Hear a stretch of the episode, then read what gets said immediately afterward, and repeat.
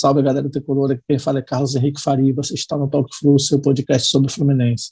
Chegamos no nosso sétimo episódio com um agradecimento especial aos nossos ouvintes. Lembrando vocês que vocês podem nos seguir pelo Twitter, Talk Underscore Flu, é, onde poderão sugerir pautas e mandar sugestões. No episódio de hoje falaremos como foi a estreia do Fluminense no Campeonato Brasileiro, sobre a expectativa da estreia na Copa do Brasil contra o Red Bull Bragantino na próxima quarta-feira e o caminho do Fluminense na Libertadores, após o sorteio realizado hoje à tarde. Hoje estamos aqui novamente com os nossos amigos tricolores Bruno Carril, Luiz Henrique Loures e Thiago Daguiar. Fala Bruno, fala Luiz, fala Thiago, sejam novamente bem-vindos. É, começando hoje pelo Campeonato Brasileiro, onde o Fluminense estreou com um empate de 0 a 0 com São Paulo no sábado. Se antes do jogo alguém falasse que o jogo seria um empate, nós estaríamos relativamente satisfeitos. Até o Thiago comentou isso da última vez. Mas o andamento do jogo nos deu uma sensação que daria para ganhar. Bruno, ganhamos um ponto ou perdemos dois? Que você achou desse jogo? Fala, Carlos. Boa noite, cara. É, mais uma vez, muito obrigado pelo convite para estar aqui. Grande abraço aí também ao Luiz, ao Thiago, todos os nossos ouvintes. Cara, é, na minha visão, o Fluminense, infelizmente, deixou dois pontos em São Paulo, né? Claro que quando a gente olha para dentro do contexto do campeonato, o placar acaba sendo positivo, mas é, as circunstâncias do jogo abriram uma, uma margem razoável para uma vitória. Né? quando, quando o jogo termina e o técnico do adversário fala que o empate foi um bom resultado para o time dele, quando o goleiro do adversário é o grande craque do jogo, quando você bota a bola na trave, perde pênalti, você tem a dimensão do quão dominante o Fluminense foi nessa partida, né? E, e é curioso, porque os números não, não mostram exatamente isso. O São Paulo terminou o jogo com 72% de posse de bola, é, trocou 636 passes contra 251 do Fluminense. Mas jamais é, eles estiveram realmente perto de transformar esse domínio de posse em oportunidade de gol. Então, é, eu, eu acho que eles acabaram sentindo um pouquinho ali a falta do Benítez, que é muito bom jogador. Foi um cara que, inclusive, eu pedi bastante aqui no Fluminense no período de intertemporada, mas alguns torcedores aí fizeram cara feia né, pelo passado vascaíno dele, enfim. Mas é, eu acho que o Fluminense foi, foi dono do jogo ali por basicamente 75 minutos. Né? A primeira boa chance do São Paulo no jogo foi aos 40 minutos do segundo tempo, né? num, num lance ali com. Eu não lembro quem foi o jogador, acho que foi o Reinaldo. Acho que foi o Rojas, né? Acho que foi o Rojas é, que fez a Não, jogada, foi o né? Reinaldo né? que ganhou do Samuel Xavier, botou, cruzou o Egídio, errou na marcação, deu as costas para o Rojas, que se antecipou. Isso. É, eu lembro, a finalização foi do Rojas. Né? Você lembrou é. bem, a jogada toda foi do Reinaldo. Eu acho que dá até para dizer, cara, que essa foi a única chance que eles tiveram durante todo o jogo, a única chance real mesmo de gol, né? Claro, tiveram algumas, alguns outros lances, mas chance real de gol. Né? Cara, então, assim, ao que parece, o Roger realmente é, é, conseguiu encontrar um certo equilíbrio ali para o time. O mais curioso é que esse equilíbrio tenha vindo justamente através do Caio Paulista, né? que, se você for parar para analisar, é o menos talentoso do, do ataque do Fluminense, mas, como a gente discutiu no último programa, né? É um cara que tem uma dedicação tática grande, assim, incrível mesmo, e eu acho que isso aí é um fator que está que tá ajudando bastante o Fluminense nesse momento. De Sete desarmes, que... né, Bruno? Sete desarmes que Sim, ele fez é, contra o São esse, Paulo. Né? Esse número é bem impressionante, né? Acho que esse número dá bem a dimensão do jogo e também justifica um pouco por que o Fluminense teve um domínio tão grande, principalmente ali no primeiro tempo, né? Aliás, assim, de uma forma geral, né, foi uma boa atuação coletiva. Fora o Nenê, Acho que todo mundo foi muito bem. O Iago fez uma partida também que eu achei muito destacada, muito boa. O Nino, cara, partida muito, muito forte, muito boa também. Ele vai fazer uma falta incrível nos próximos jogos. O próprio Abel tem mostrado uma boa participação, embora o, o Fred ali faça uma, uma falta grande como referência de ataque, né? Então, assim, eu não sei se vocês vão concordar comigo. A impressão que eu tive é que no finalzinho do jogo o, o Fluminense já parecia estar cansado estava também um pouco satisfeito já, aliás, bastante satisfeito com o resultado. Com o resultado. Ele demorou a mexer é. um pouquinho, né? Sim, o Roger sim, demorou um pouquinho, principalmente é. o Nenê, ele deixou no jogo quase até né, 30 e muitos. É. É, acho que faltou um pouquinho a percepção do Roger ali de colocar sangue novo no time um pouquinho mais cedo, né? Porque cara, parecia que o Fluminense podia ter vencido se ele tivesse apertado um pouquinho mais o jogo, né? E, cara, de repente, se você tivesse colocado sangue novo, as coisas pudessem ter sido um pouco diferentes. Quem entra, geralmente entra com mais vontade, quer mostrar que quer fazer gol, e eu acho que quem estava em campo naquele momento já estava, além de, de esgotado fisicamente, já estava satisfeito já com a, com a, com a vitória, né? Com a, o São Paulo empate, trocou, né? O São Paulo trocou bastante no segundo tempo, né? Já, já veio com substituições, inclusive no intervalo, depois trocou algumas outras peças, é, renovou também a, a, parte física do time, né? O, Foi mais até para um jogo mais muito. de imposição, né? Eles melhoraram muito ali no final do jogo, justamente em cima das substituições do, do Roger, é, né? Então, é. assim, de, de lamentável mesmo, acho que só para destacar a atuação do Nenê, né? Que, que acabou desperdiçando um pênalti numa situação ali para lá de é, infantil. É, Deixou o Miranda né? entrar na cabeça dele, se perdeu. É. É, até admitiu isso no, no intervalo, né? Se fosse foi até sincero, né? Foi, foi até sincero ali no intervalo. É, se, você, se isso acontece com o Kaique ou com o Luiz Henrique, eu não falo nada, porque são dois garotos. Mas, cara, o Nenê, 40 anos nas costas, é, é difícil aceitar essas bobeiras, né? Não é a primeira vez que, que ele tem atitudes em campo que não são condizentes ali com o papel que ele cumpre, né? Então, é, fica essa, esse destaque aí. E agora é, é encarar o Cuiabá. Eu acho que, que é o momento de começar a, dar, a rodar um pouco mais o time, né? Não estou sugerindo aqui botar time em reserva nem nada, mas acho que trocar uma ou duas peças é essencial. Eu acho que tem ali alguns sinais claros de esgotamento. Você precisa dar um descanso ao Iago, ao Martinelli, ao Nenê. Aliás, o Nenê você pode até dar um descanso de uns seis meses para ele, né? então acho que ficaria de bom tamanho. É, vamos lá. Luiz, o Fluminense praticamente repetiu o time que venceu o River né, no meio da semana. É, a gente teve uma segunda partida convincente agora contra nos times que pessoal tem colocado aí como nos favoritos ao campeonato, né? ou pelo menos um bom postulante à vaga na Libertadores. Será que o Roger achou esse time aí, como o Bruno comentou, com a entrada do Gabriel e do, do Caio na frente? E depois também aproveita, projeta um pouquinho do próximo jogo aí contra o Cuiabá. Lembrando aí que o Cuiabá já protagonizou uma decisão bizarra aí, né? demitindo um técnico na primeira rodada, né? Lembrando que é. agora nesse Campeonato Brasileiro a gente só pode ter uma demissão de técnico, né? então ele já queimou, a demissão na primeira rodada, assim, bastante é inusitado.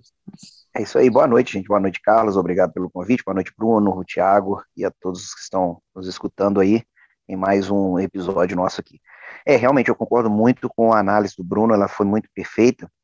O Fluminense, ele está com um volume de jogo bem melhor do que ele estava, é, mesmo outro time tendo a posse de bola com um, um, muitos passes é, trocados pelo São Paulo, como foi o jogo, o Fluminense não, não passou tanto perigo assim. Né? Creio que o Roger se encontrou uma fórmula de, de o time estar tá mais constante dentro de campo. Aquela ali à frente, ali na marcação de bola, na saída de bola com o Caio Paulista, está dando certo, né? Ela vem dando certo, ele vem fechando bem ali. É, realmente o Nenê, é, ele está destoando realmente no, na proposta do time. Umas vezes num contra-ataque rápido, mais uma vez volta aquilo, atrasa um pouco a, a, nossa, a nossa evolução ali, que a gente tem gente mais rápida para fazer essa, essa junção ali ao ataque. Mas, enfim, eu concordo sim que o Fluminense, neste momento, ele tem é, grandes possibilidades de alçar voos maiores ele é candidato sim a postular um, um G6 ali do, do, Campeonato Brasileiro, sem dúvida alguma, mantendo né, este nível e, e, tendo corpo até o final da temporada, não há dúvida disso. Né? Agora, sobre é, o confronto. Luiz, com... uhum. Até antes desse confronto, duas coisas assim, dessa coisa que você falou do uhum. ser postulante, né? Eu acho que o Fluminense a gente precisa ver como é que o Fluminense vai se comportar como o time que precisa agredir, né? Isso é uma coisa é. que a gente ainda não viu muito é. bem nesse, nessa temporada e quando o Fluminense teve essa, esse papel na Libertadores contra os dois colombianos, foram os dois piores jogos que o Fluminense fez na, na, temporada, talvez. É, eu tenho visto o Fluminense muito competitivo contra os times que agridem o Fluminense, né, sendo bem const, uhum. assim, constante na defesa e, e né, tendo bastante possibilidade na transição, mas quando uhum. vai precisar propor, ainda tem alguma eu vejo alguma dificuldade do, do que ainda preciso ver mais até para cravar, né? Mas tem essa, essa possibilidade toda de estar tá brigando ali na, na, Libertadores. Vai precisar vencer esses jogos. Foi uma coisa que o fez muito bem no ano passado, foi uhum. vencer os jogos contra os times de baixo da tabela. Teve um aproveitamento é, bem alto até no, no, no, no campeonato. Exatamente. Aí, e aí, e aí depende, né? Como você falou, aí depende do, do, do Roger, da, de como ele vai usar é, é, momentos distintos é, de partidas. Né? Ele vai enfrentar times que, que, que, vão propor o jogo e outros que vão é, estar fechados ali atrás o tempo inteiro, né? E o Fluminense, como você falou, vai ter que agredir. é, ele vai ter que ter alternativa para isso. Mas eu acredito, o Roger é um cara até estudioso nesse ponto. Estudioso, é, e eu acho que a gente já vai ter a primeira prova que você vai falar um pouquinho do Cuiabá, mas vai, o que vai acontecer é. provavelmente no, no, Isso, no, eu ia falar isso. O Cuiabá é um, é um bom teste nesse quesito. A gente, nós vamos ter que agredi-lo. E, e, o Cuiabá, você hum. falou bem, protagonizou já uma cena hum. bem do futebol brasileiro, né? Hum. É, demitiu o treinador aí é, que foi campeão estadual, vinha muito bem, os números dele não, não estavam ruins. É, se a gente colocar, não vou falar fundo aqui de como era a relação interna do Cuiabá, porque eu não sei é, como é. estava a questão dos dirigentes e tal. Ah, surgiu um meme aí, relação de, de, de com, com esposa, de dirigente, é. aquilo, aquilo na teve verdade um foi... Hoje, teve hoje um, um áudio vazado, né? Isso. Um áudio Isso. vazado do diretor, né, de assédio moral aí contra um jogador e tal. Contra um jogador, é, e foi bem pesado, aquilo ali é verdade, aquele áudio é verdadeiro mesmo. É, é um clima bem confuso lá. E o Fluminense, que não tem nada com isso, ele, ele é um bom teste para ver como o Fluminense vai agredir um time ah, que, que, assim, que, vai jogar mais, mais é, é retraído, mais né? fechado. né? Aí, Luiz, é. assim, o Cuiabá assim, tem, tinha obrigação completa de ser campeão estadual, né? Não, é, é eu, não vou, eu, não vou, eu não vou colocar tá, uma régua aqui no campeonato é, é, com todo respeito ao Campeonato Mato Grossense, eu não vou, não vou colocar uhum. aqui que isso foi um grande feito, inclusive pela, pelo elenco a, que ele tem ali, né? Até porque, né, com certeza, né, a gente não acompanhou esse campeonato, né? Exatamente. Mas eu, eu vejo que o Fluminense, a, a, ele que vai ter que propor o jogo e ele que tem que ir para cima do Cuiabá. É, vai ser até bom para nós. Eu, eu, eu, digo para você, favorito, sim, Fluminense, nesse jogo, como a gente está falando é, desse jogo aí do, do, do, do brasileiro, é, é, chance da gente ali chegar e já abrir, fazer os três é. pontos aí, porque, como o Bruno falou, é, por incrível que pareça, todo mundo no início falou, nossa, o São Paulo, a gente deixou dois pontos lá em São Paulo, né? Agora nós vamos ter que fazer aqui em cima do Cuiabá. Eu acho que esse jogo ele é até interessante, já fazendo uma. adiantando um, um, assunto que a gente vai acabar tocando, mas já até projetando esse confronto aí que o Fluminense vai ter na, na Libertadores contra o, o Cerro, né? Porque ele também é um time que não joga com a bola. É um time que parece nesse aspecto é. com o Fluminense, que, que é, é. exclusivamente reativo. Então, eu, é, até brinquei vai ter que conta. propor o jogo. O até brinquei na minha jogo. conta. Até brinquei lá na minha conta do Twitter, dizendo que a primeira disputa do Fluminense Cerro vai ser quem é que não fica com a bola, né? É, é, é, é mais ou menos por aí. É. Esse é o ponto. Mas concordo, assim, acho que a gente vai ter que testar o time com, com, com essa questão de propor, né? Para que a gente para poder ser um time mais completo, que possa fazer né, as várias fases do jogo. Inclusive no próprio jogo, né? Vai ter momentos no próprio jogo que o Fluminense deveria ter mais a proposição, e em certos momentos ele esperar mais, acho que daria uma, um leque maior aí de opções para o time. Bom, Thiago, falando agora da Copa do Brasil, né, a gente tem o jogo amanhã contra o Red Bull Bragantino, o primeiro do confronto. É, lembrando que o Fluminense vai estar desfalcado do Nino, que foi convocado para a seleção sub-23, e também do Casares, apesar que também foi convocado para a seleção do Equador, mas o, o Casares já seria um desfalque porque ele jogou pelo Corinthians na primeira fase da competição, né? E o Red Bull desfalcado do seu principal jogador, né, o Claudinho, que também está na sub-23. O que, que, você acha, Thiago? Fluminense favorito a vaga ou, ou, já podemos colocar o Red Bull aí numa prateleira superior aí no futebol nacional? O que, que você acha, cara? É, primeiramente, Carlos, boa noite, Luiz, Bruno, a todos os ouvintes, obrigado por mais um convite. É, o Red Bull, mesmo sem o Claudinho, ele está se mostrando uma equipe bem postada, né, que trabalha bem a bola, joga para frente, né? Não é um time aquado.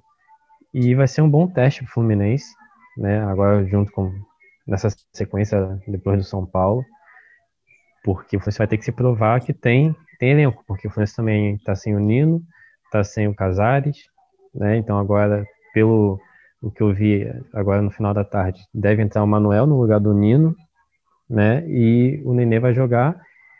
E tem a situação do Ganso, né? Com o Santos querendo sair mas que aí vai ser uma opção.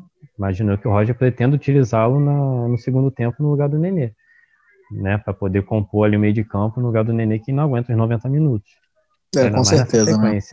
Ainda mais nessa sequência pegada que, que o Fluminense está tendo. É, o Red Bull ainda não pode se considerar a primeira prateleira, mas está sim mostrando um futebol estável que é para brigar ali pela, pela pré-Libertadores, né, como foi ano passado, e esse ano o conjunto está mais, mais forte ainda. Então vai ser um, mais um teste Fluminense. Salvo engano, acho que o, o hoje o, o Barbieri é o treinador com mais tempo entre os clubes da Série A, salvo engano. Vou até confirmar depois essa informação, mas eu acho que se não for o maior, é um dos principais. Acho que ele está mais tempo. É, ele chegou um pouquinho antes aí do, do, do, Rogério, acho que tem bastante tempo lá. É, é um time que é, tem demonstrado um futebol bastante competitivo, né? Não sei se o Bruno e o Luiz querem comentar alguma coisa sobre esse é, confronto. Tem o I, I, acho que é Ítalo, né? O atacante também faz Sim. gol. Né? Ah, não é só o Claudinho que tá ali. Eu, eu, eu, acho que o dia que o Fluminense não for favorito numa, numa disputa contra o Bragantino é porque as coisas estão muito mal mesmo, sabe? Na boa. É, eu sei que o time deles é bom, que o time deles é organizadinho, e acho até que vai ser um jogo complicado, não acho que vai ser jogo fácil, não. Mas o Fluminense tem que, tem que entrar em campo, tem que se impor, cara. A gente tem aí um, dois desfalques importantes, o Nino e o goleiro deles, né? O, o Cleiton, que vai estar na, na seleção, isso atrapalha. Mas, cara, é, eu espero que, que o Fluminense possa realmente se impor dentro, dentro de casa, principalmente, né? Jogue com seriedade. É, eu acho que às vezes o Fluminense se desconcentra no meio dos jogos, isso pode ser fatal, então acho que espero que jogue com seriedade o tempo inteiro e, e cara, que consiga realmente o resultado, porque uh, por mais que o Bragantino esteja se organizando, seja um time uh, numa, numa boa fase, eu acho que o, o Fluminense vem aí com uma, com uma certa obrigação, sim, de, de, de conseguir resultado. Concordo é, também. Eu, eu acho que o Fluminense é... tem, tem tudo para conseguir. O, o, Red Bull, o Bragantino, não é time de primeira prateleira, mas é um time um pouco enjoado, é complicado, mas eu concordo com o Bruno. O Fluminense, e quando entra em campo ali, ano passado. Né, ele, ele tem que se impor. Pois é, não, não é brincadeira, não é facinho, mas o Fluminense tem que se impor. Como clube, como camisa, como time que tem também. E é, o que eu espero também é isso, que ele se impõe em é, campo eu, e consiga a vaga. Eu vou discordar um pouquinho de vocês. Eu, eu acho hoje o elenco do Fluminense em relação ao elenco do Bragantino, eu não vejo tantas diferenças em, em qualidade. Eu acho os elencos bem parecidos. Assim. E o Bragantino tem um trabalho um pouco mais estruturado. Não acho o Fluminense favorito a, a, essa vaga, não. Acho, acho que vai ser um confronto bem equilibrado e bem difícil. Vai. Não, não, não acho assim. Hoje, se você me pergunta né, quando a gente falou das prateleiras do Campeonato Brasileiro na, na semana passada, para mim o Fluminense e o Bragantino estão na mesma no mesmo pacotinho ali, na mesma caixinha, ali brigando pela, pela pré-Libertadores, para mim, junto com, com, com o Ceará. Eu acho que são os times que vão mais ou menos nesse mesmo, nesse mesmo nível. É, mas tem história, tem nome, é. mas em futebol atual o, o, o Bragantino aí propõe o jogo, ele vai para ataque e o Fluminense é um futebol reativo. Então tem tudo para ser encaixado o futebol do Fluminense contra o Bragantino. O negócio é saber aproveitar os espaços que vão ter. É, acho que a, a, apesar do Nino estar tá numa fase muito forte, o desfalque do Claudinho também vai prejudicar bastante o, o Red Bull, mas assim, acho confronto bem, bem, bem difícil. É, não, fácil não é. Fácil, com certeza não é. Facinho, facinho não é. é. Dos cariocas, acho que o nosso confronto é mais difícil, né? Não, sem sombra de dúvida. Isso aí não, sim não se discute. Eu não tô achando que o jogo é fácil, não, tá? Muito pelo contrário. Eu acho que vai ser um jogo bem complicado, foi aquilo que eu falei. Agora, eu acho que se tem um time que tem é, camisa e, e, tem mais obrigação ali de, de, conseguir essa classificação, esse time é o Fluminense. Eu acho que é, é para o Bragantino Isso. conseguir uma, uma classificação contra o Fluminense já é um grande resultado para eles. E para o Fluminense conseguir uma, uma classificação para o Bragantino uh, é meio que uma, que uma obrigação. Se não conseguir esse resultado, eu vou ficar bem frustrado, vou ficar bem irritado, sinceramente porque eu acho que o Fluminense tem a obrigação de, pelo menos, cara, chegar às quartas de final da, da Copa do Brasil. A gente vê depois quem vai, quem vai cruzar o caminho. Mas, cara, sair nas oitavas no primeiro jogo, no primeiro confronto, eu acho que assim não tá, não é condizente com o Fluminense. Só isso. Exatamente. E, e isso não tira o, o, mérito do, do, do Bragantino, o Bragantino ter, ter um time organizado e perigoso até certo ponto. Né? Isso não tira, mas que, que nós esperamos isso do Fluminense e que, na realidade, o Fluminense é que, que ele tem que trazer a vaga e buscar ali, nesse caso, é o Fluminense. É Beleza. Vamos mudar agora aqui de, de pauta, vamos falar do sorteio da Libertadores que foi realizado hoje à tarde, onde, né, conforme a gente já falou anteriormente, o Fluminense vai enfrentar o Cerro Porteño do Paraguai. Primeiro jogo em Paraguai, segundo jogo aqui no Rio.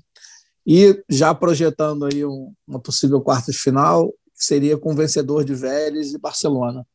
Luiz, o que, que você achou desse confronto em si, desse sorteio, dentro das opções que tinham né, para essa fase? Gostou do Cerro? Ficou, ô, ô Carlos, o pra... Fluminense foi, como vamos falar, foi bem no sorteio. Foi bem. Tinha coisa muito pior ali para gente escolher. Mas de forma alguma aqui vou falar que isso já é um, uma, um jogo é, já ganho e acabou, porque nós estamos tratando de Libertadores, né? E Libertadores ali dentro de campo, a, o jogo ele é pesado e o Cerro, é, pô, o Cerro tem um elenco extremamente aleatório, né, cara? Eu tava vendo aqui, ele tem o Aquino que jogou no Fluminense, tem o Matheus Gonçalves, que também passou pelo Fluminense, né? Tem o goleiro Jean, ex-São Paulo, ex-Atlético Goianiense, que, que está né? atuando né? lá. Bozelli do Corinthians, né? Passou pelo Corinthians aí. É, grandes, assim, é, é, jogadores que são surpresos de estarem ali, foi um cata-cata. E eu, alguns jogos que eu vi do, do Cerro é, uhum. pela Libertadores é aquilo que nós iniciamos falando aqui. É um time reativo, é um time que não propõe jogo, né? E, e ele foi passando ah, de fase ali com, com meio que aos trancos e barrancos porque não é aquele time que você fala chegou para bater aqui, para brigar. Agora, você não pode entrar ali achando já tá ganho que você pode cair numa surpresa ou numa armadilha que, que o de lá também tem treinador que pode estar tá tentando armar alguma coisa para cima da gente. Mas é favorito sim. Fluminense é favorito contra o Cerro e projetando umas quartas de final ali, Vélez e Barcelona, sobe um degrauzinho, sim, sobe, porque você tem um Vélez ali, você tem um Barcelona de Guayaquil que é complicado jogar lá, mas eu ainda considero jogos que são vencíveis. Vencíveis, e se o Fluminense atuar de forma concreta, de, com, com, com firmeza e, e tendo o, o, jogo em suas mãos ali, e a tática do Roger for, for executável contra esses times, o Fluminense pode bater numa semifinal aí, sem dúvida nenhuma. É, eu, eu achei bem, bem acessível o, o quarteto como um todo, né? O, o, grupo, né? A chave até a semifinal achei bem, bem acessível. A nossa chave está muito melhor que a do outro lado. É, é, é, assim, o que eu vi realmente até agora do Cerro na, na Libertadores não não gostei, né? Vi também que o Cerro foi classificado no quarto lugar no Campeonato Paraguaio, na num campeonato de 10 clubes, ele tá, ficou em quarto no, no, no, no Apertura, né? É, não, realmente não, não me impressionou. Bom, mas Thiago, e você? O que você achou desse caminho aí, de, projetando também não só a, a quarta com o Vélez e o Barcelona, mas também uma possível semifinal numa chave aí já com Flamengo, Internacional. É, como é que você achou aí, cara? É, Carlos, é, a gente começou teoricamente bem, né? Até que enfim a gente teve sorte no sorteio, não menosprezando o Cerro, mas dentre os adversários possíveis, era um dos que a gente poderia né, desejar enfrentar, mas você vê que a sequência com o Vélez e Barcelona são dois times chatos. Barcelona Principalmente lá, o então. Barcelona, né? Principalmente o é, Barcelona. É, Barcelona o Vélez não me impressionou também tanto contra, contra, contra o, no grupo do Flamengo também não. Achei que ele teve bastante dificuldade de se impor ali na segunda, na segunda colocação. Mas o Barcelona fez bons jogos contra o Santos e contra o Boca, né? É. O Vélez, eu até achei que ele, quando quis jogar, ele jogou. Acho que o que faltou ao Vélez, né, o pouco que eu vi dele contra o Flamengo e no contra o União Lacaleira, Lacaleira em casa, foi que quando ele quis jogar, ele jogou, se impôs, mas depois né, se acomodou. Contra o Flamengo foi um pouco mais dura a disputa entre eles. Agora, Inter e Olímpia e Flamengo e defesa, é, muito me preocupa a gente pegar um Inter ou Flamengo mais à frente. Né, que são... É, mas aí já é semifinal, né? Aí, aí precisa pegar alguém também, né? Senão Não, a gente já tá falando na fase semifinal do, do torneio, né? Sim, mas assim, para quem já pegou um, um Boca né, na semifinal, não pode é, pegar ninguém. Né? Não, e um Boca numa fase vencedora. Né, é, talvez, o Riquelme, Palermo. É, seria mais ou menos o, talvez o que o River represente hoje era o, era o Boca na época, talvez até um pouco mais dominante, né? Sim. E assim, a outra chave está muito pior. Isso, sem sombra de dúvidas, está bem pior do que a nossa. Hein? Mas da nossa, do nosso lado, o que mais me preocupa lá para a semifinal, a gente né, tendo a, a, capacidade de chegar até lá, é ir pegar um dos brasileiros, no caso o Inter ou o Flamengo. Né? Agora, é, para a próxima fase, o Barcelona é o que mais me preocupa. Entre ele e o Vélez, o Barcelona é o mais complicado para mim. E aí, Bruno, quer falar um pouquinho do sorteio? O que, que você achou?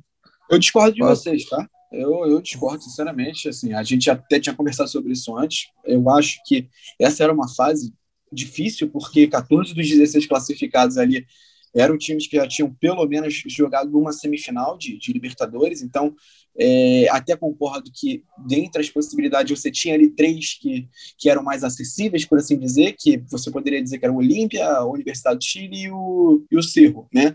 Justamente. É, é, que, que não eram nem os, os argentinos, nem os, nem os Sim, brasileiros. Né? Exatamente. Né? Mas assim, cara, é, eu acho que esse jogo contra o Cerro é um jogo que promete ser mais complicado do que eu acho que a maioria dos tricolores estão projetando. E eu, eu você acha o time do Cerro, você acha o time do Cerro melhor do que o do Júnior e o do, do Santa Fé?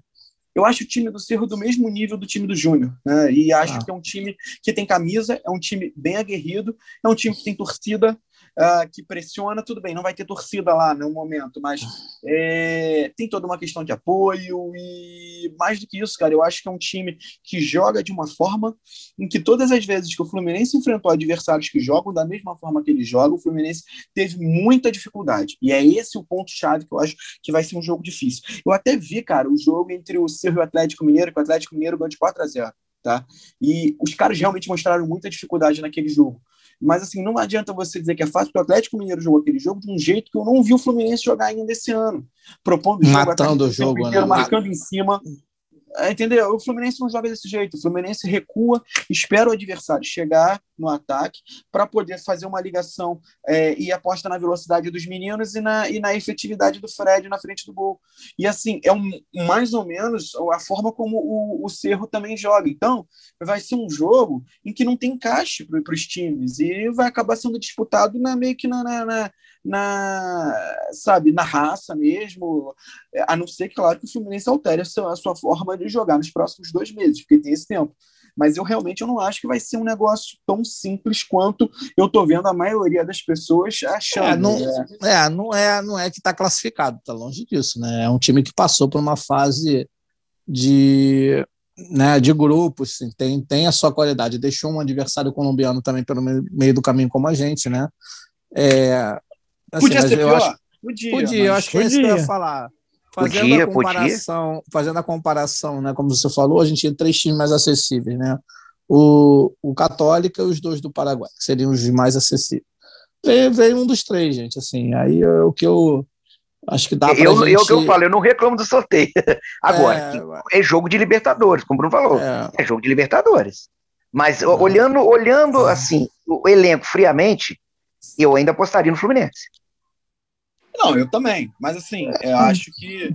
Por exemplo, eu, eu, sinceramente eu me recuso a falar de quartas de final antes de passar pelas, pelas oitavas nesse momento. É, essa é uma projeção, que, né? Eu, eu acho que ainda é um, é um cenário bem aberto ainda, cara. Eu realmente não, não vejo uh, a facilidade que a maioria das pessoas, principalmente nas redes sociais aí, estão achando que vai ser. Tá? É, eu acho até que é natural, Bruno, porque assim, como você tem assim, a possibilidade, né, e, e, como a gente também veio de dois sorteios duros, né, tanto da fase de grupos da Libertadores como na Copa do Brasil, hoje gera um certo alívio de não ter pego aí as maiores pedreiras, né? Acho que tem um pouco desse sentimento não, também. Perfeito. Isso aí e, e, cara, e torcida, cara, é isso, né? Já o pessoal já pegou o sorteio, já tá vendo passagem para Montevidéu, já o pessoal já tá animado, né? É, é tem, tem. Mais do que para fugir, né? Não quer nem saber se vai ter público ou não, já estão até comprando, mas tá lá do outro lado é, É, mas cara, mole é, também. A, a, recomendação que eu dou para as pessoas é tomar cuidado só se é Montevidéu mesmo, né? Porque as últimas da Comembol não tem tem acertado muito, não, né? Não tem, não tem destino certo. É, eu, eu, eu, eu, já digo já para esse pessoal para eles tomarem cuidado com a justiça, né? Porque eles não costumam se dar muito bem com isso, não. Sabe como é que é, é né? Mas assim, é, é, eu acho que na verdade, assim, é como a gente está falando, é um jogo de cada vez.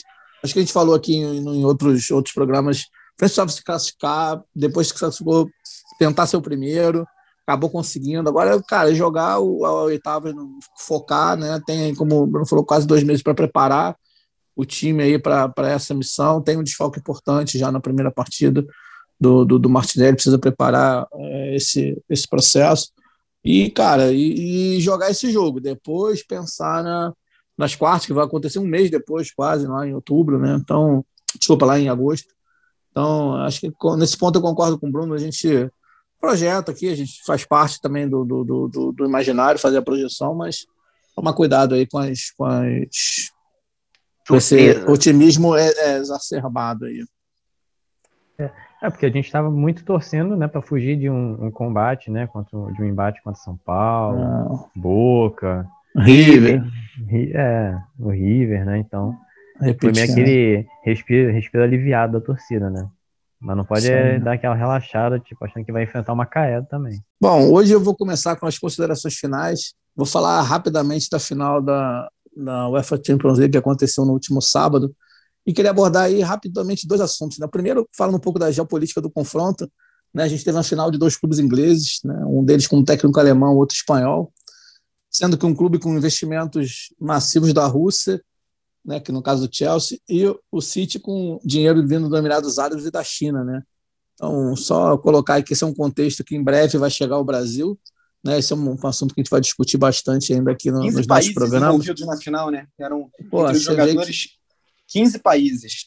Você vê, né, cara, assim, é uma coisa que daqui a pouco vai bater no Brasil, né? E, e é importante a gente estar tá é, preparado, cara, porque assim é, perde um pouco do, do romantismo que a gente está acostumado aqui e, a gente viu isso acontecendo né, na Europa em, alguns, em algumas situações, é, mas vai ver, assim, o dinheiro é impossível represar, né? então em breve a gente vai ter um contexto parecido chegando aí no Brasil e tomara que o Fluminense consiga se inserir nesse contexto da melhor forma possível.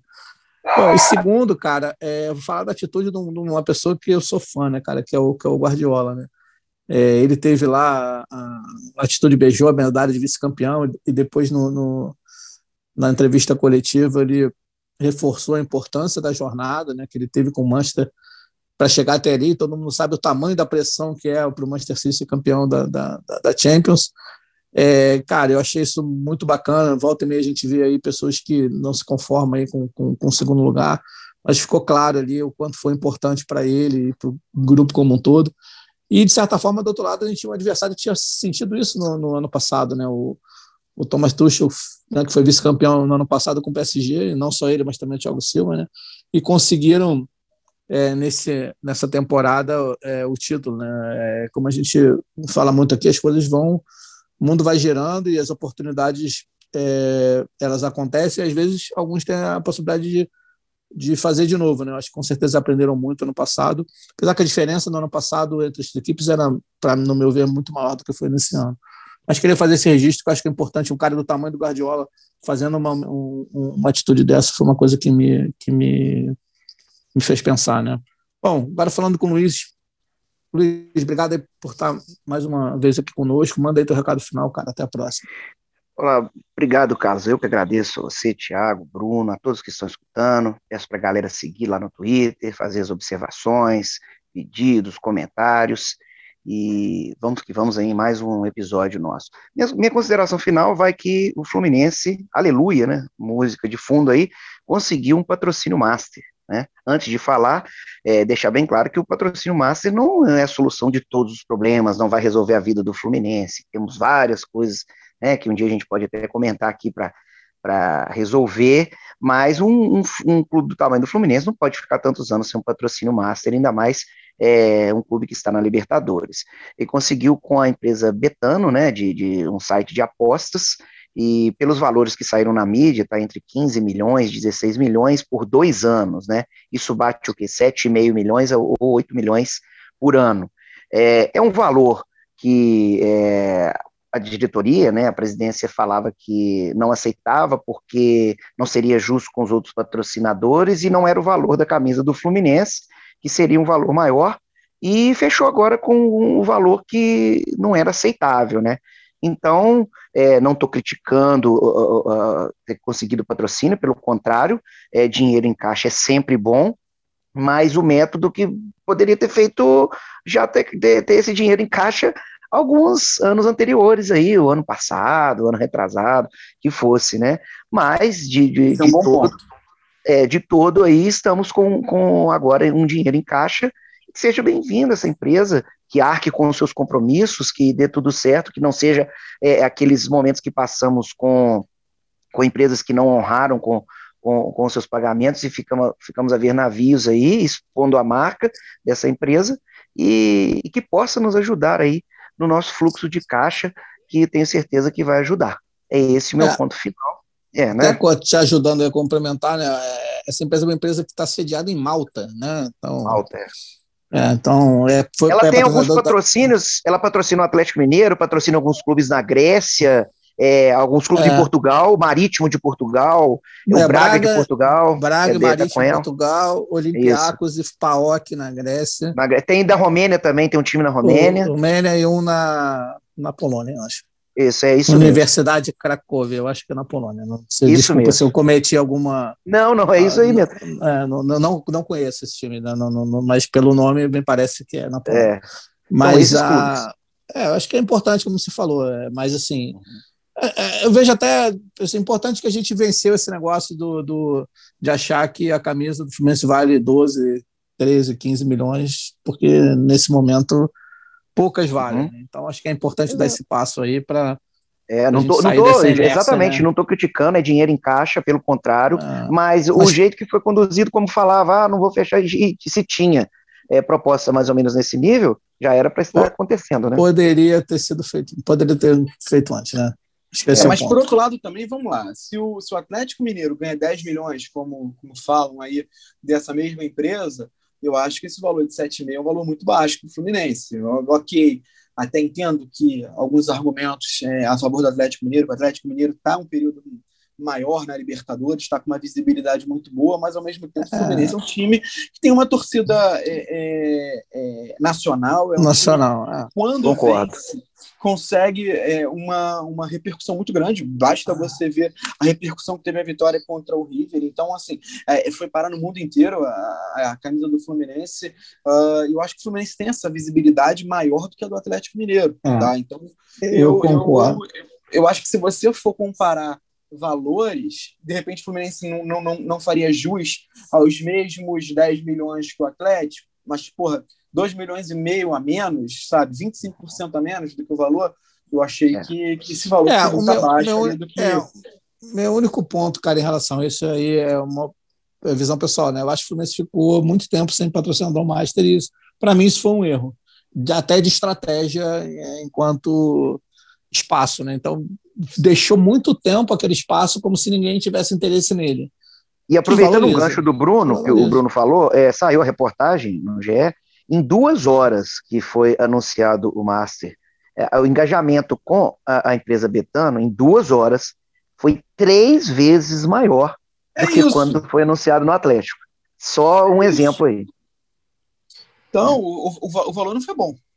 Assim, eu também acho que o Fluminense tinha que fechar esse patrocínio, tá? Porque justamente indo é, de acordo com que o, com que o Carlos falou, eu acho que o Fluminense já deveria ter um patrocinador há mais tempo, mas eu acho que o valor foi muito baixo. E se você queria fechar, se você estava disposto a fechar por um valor tão baixo quanto o Fluminense fechou, meu irmão, não tinha a menor necessidade de ter ficado três anos sem esse valor. Eu acho que esse, esse dinheiro que entra de camisa é um, é um dinheiro superestimado. Esse dinheiro não resolve a vida de ninguém, mas é um valor que ajuda no fluxo de caixa. É um ajuda no fluxo de caixa e a gente já falou aqui, tem uma questão, tem uma questão moral também, né? Também, é uma questão exatamente. de você não ter lá um patrocinador, né? Bom, mas vamos tomara que dê tudo certo, que a gente né, não tenha nenhum problema né, mais grave aí de como sem dúvida, outros sem aí que a gente teve de Era só um ponto para elencar mesmo. É, eu acho que é importante, é um marco para o Fluminense é importante. Não, excelente ponto, excelente. Vai olhar e e Bruno, talvez agora, cara, mais uma vez, obrigado aí pela presença. Fala aí a tua consideração final, cara. Carlos, eu que agradeço, cara, mais uma vez aí por, por poder estar aqui discutindo um pouquinho de Fluminense, né? E, cara, meu destaque final vai aí para a decisão estapafúrdia que o Conselho do Fluminense tomou ontem, homologando né, a extinção da vice-presidência de governança e compliance. Eu até entendo que, que era uma pasta nula na prática, à medida que a presidência e os demais membros da diretoria é, pareciam atropelar né, todos os mecanismos de controle, não davam muita abertura para que as propostas é, que seriam super positivas para o clube fossem à frente. Mas, cara, ao extinguir, eu acho que você passa uma mensagem muito ruim para o mercado. Né? Não existe hoje uma, uma empresa séria, né? uma entidade séria, que não tenha mecanismos de controle sólidos. Né? Então, quando você extingue é, justamente essa pasta, é mais um passo rumo ao amadorismo. Né? A impressão que me dá é que o Fluminense se recusa de todas as formas a tomar uma, algumas medidas que permitem é, um passo à frente, que, que favoreça a, a existência de uma estrutura um pouquinho mais profissional, né? Então, Aí, é... cara, deixa eu só complementando o teu ponto. Eu estava coçando para falar no, no, ponto do Luiz, mas esperei você fazer teu ponto, né? Porque acho que tem um gancho aqui. E, infelizmente, a gente não vai saber muito bem quais são os valores do, do, do, do patrocínio, porque a gente não tem uma estrutura de, de compliance decente. Né? É, então, é não, é, não existe uma transparência que seria muito boa para o mercado e para os sócios e para você engajar quem é que Exatamente. pode botar dinheiro no clube, né? E, cara, é um pouco do que o Luiz falou lá, um pouco do que você está falando aqui. É, a decisão de colocar um órgão de compliance dentro da área financeira, assim, é de uma estupidez né? É, sem tamanho. Não tem, assim... É a resposta né, que foi dada, é, é, é, que foi jogar isso e a criação de um comitê de compliance com vários vice-presidentes, o próprio Mário. É, São assim, então... cara, é uma vergonha. É, dizer, você controlar você mesmo, né? Assim, é isso, não faz nenhum sentido. Os mecanismos de controle vão ficar justamente sob a tutela daqueles que são os, os, alvos de, deles. Bom, e aí a gente vai entrar em outra questão, que é o Conselho Fiscal, que é eleito pelo próprio Conselho Deliberativo, quer dizer, então a parte de divisão de função, né, de segregação de função dentro do, da estrutura associativa do Fluminense, ela ainda existe. Né? Então... É, e, e, assim, pegando o teu gancho sobre o contrato do, do, do, do, novo patrocinador, né, ainda tem uma questão que a gente também não vai saber como é que ficou, que é a do encerramento com o patrocinador antigo que a gente tinha aqui, né, é, acho que era Betmotion, né, que era do... Era, era Betmotion. Isso, exatamente. Que também a gente tinha um contrato até de janeiro e a gente não vai cumprir esse contrato, a gente não sabe se a, a, a atual empresa pagou para que a gente rescindisse com ele, se tinha algum, alguma coisa no contrato que permitia que a gente saísse desse contrato uh, se viesse uma proposta melhor. A gente não sabe nada, a gente não, não consegue descobrir nada do que acontece. O portal da transparência não tem uh, informações dignas e, e, dentro desse contexto todo que a gente vê é o Fluminense encerrando uma vice-presidência de compliance. Não faz o menor sentido. Eu não consigo imaginar como que 200 conselheiros deixam um negócio desse ser aprovado. É. Ah, e que não tenha. E tem pouquíssimas. É, é, muito pouco, né? Pô. É, é, é, muito pouco. Mas, assim, é um ponto importante que você traz aí. A gente vai falar bastante ainda em, em questões futuras aí dessa parte de organização, de gestão e, e outras coisas, porque o Fluminense está muito distante né, desse, de alguma coisa aceitável em relação a, o pior isso. está ficando cada vez mais distante. Né? Se é. pelo menos estivesse diminuindo, mas não, está cada vez mais. Não, e aí, Bruno, só para a gente, sem alongar muito no assunto, mas acho que é importante só a gente bater, que é o seguinte, isso não tem nada a ver com clube empresa, nada a ver com clube empresa. São coisas pois que é. andam em paralelo e você pode ter dentro de uma estrutura associativa é, mecanismos de controle. Assim, é, eu sou um defensor do clube empresa, é, quando a gente for conversar aqui, a gente vai ter diversas visões, acho que é super rico, mas assim, isso, isso independe se o clube é empresa ou se não é. Isso é uma questão de organização é, profissional que pode acontecer dentro de um sistema de, de associação como hoje é, são a grande maioria dos clubes no Brasil. Né? O, o próprio Profut impõe às associações esses mecanismos de controle. Então, é, é vai bem no sentido do que você está tá dizendo, sabe? Não, não tem Mas prof, empresa. Para ter controle. É absurdo. O FUT também, né? Mas não, não, não, apertou o suficiente, né? É, o que aí, deveria aí, apertar. Aí a, gente vai, né? a gente vai ficar a vida inteira aqui discutindo. É, né? exatamente. É. Bom, obrigado aí, Bruno. E, e você, Thiago, manda, manda sua consideração final. Um grande abraço, obrigado aí, cara, mais uma vez. Um abraço a todos, Bruno, Luiz, Carlos. Foi um prazer estar aqui. E né, fico com, com a nota triste. Né? A gente perde mais um grande, grande tricolor nesse ano, que foi o nosso querido Januário de Oliveira, 81 anos. Ah, cara, gostava muito das narrações dele, tanto na TV quanto no rádio. Pô, aquele famoso tá aí o que você queria, é, bola rolando. Cruel, muito é, cruel. Lembra, assim, é muito lembra a nossa infância e adolescência, né, cara? A gente tem mais ou menos aqui uma idade parecida entre a gente, né? Realmente marcou de forma muito importante, né, cara? O, Os apelidos dos nossa... jogadores, né? É, é. Super Ezio, é, Wagner o Tanque, o Rambo, Renato Maravilha. Gaúcho, Valdir, Túlio Maravilha, The Flash. The Flash. Pô, eu lembro quando eu jogava bola, aí alguém caía, fazia alguma encenação, né? Uma cera no chão. Ah, um corpo estendido no chão. É. ele, ele era fantástico. É, muito, muito, muito bem lembrado, Thiago. Assim, é, é, um cara que marcou as nossas vidas e que o Fluminense realmente preste uma homenagem, fez uma nota né, no, no, nas redes sociais, mas que se puder, né, que preste mais uma homenagem a um, um, um personagem que é, colocou aí várias vezes o nome do Fluminense em, em alta, né, cara? Mas muito bem lembrado, cara. Bom, nessa parte triste de saudade, mas assim, também de, de boas lembranças de, de, tempos antigos, a gente chega ao final desse sétimo episódio. É. Aproveito aí para reforçar o pedido para vocês que sigam lá no Twitter, no Toca Underscore Flu, interajam conosco. Obrigado, Bruno, Thiago e Luiz. Um abraço, até a próxima. Saudações tricolores. Até, saudações tricolores.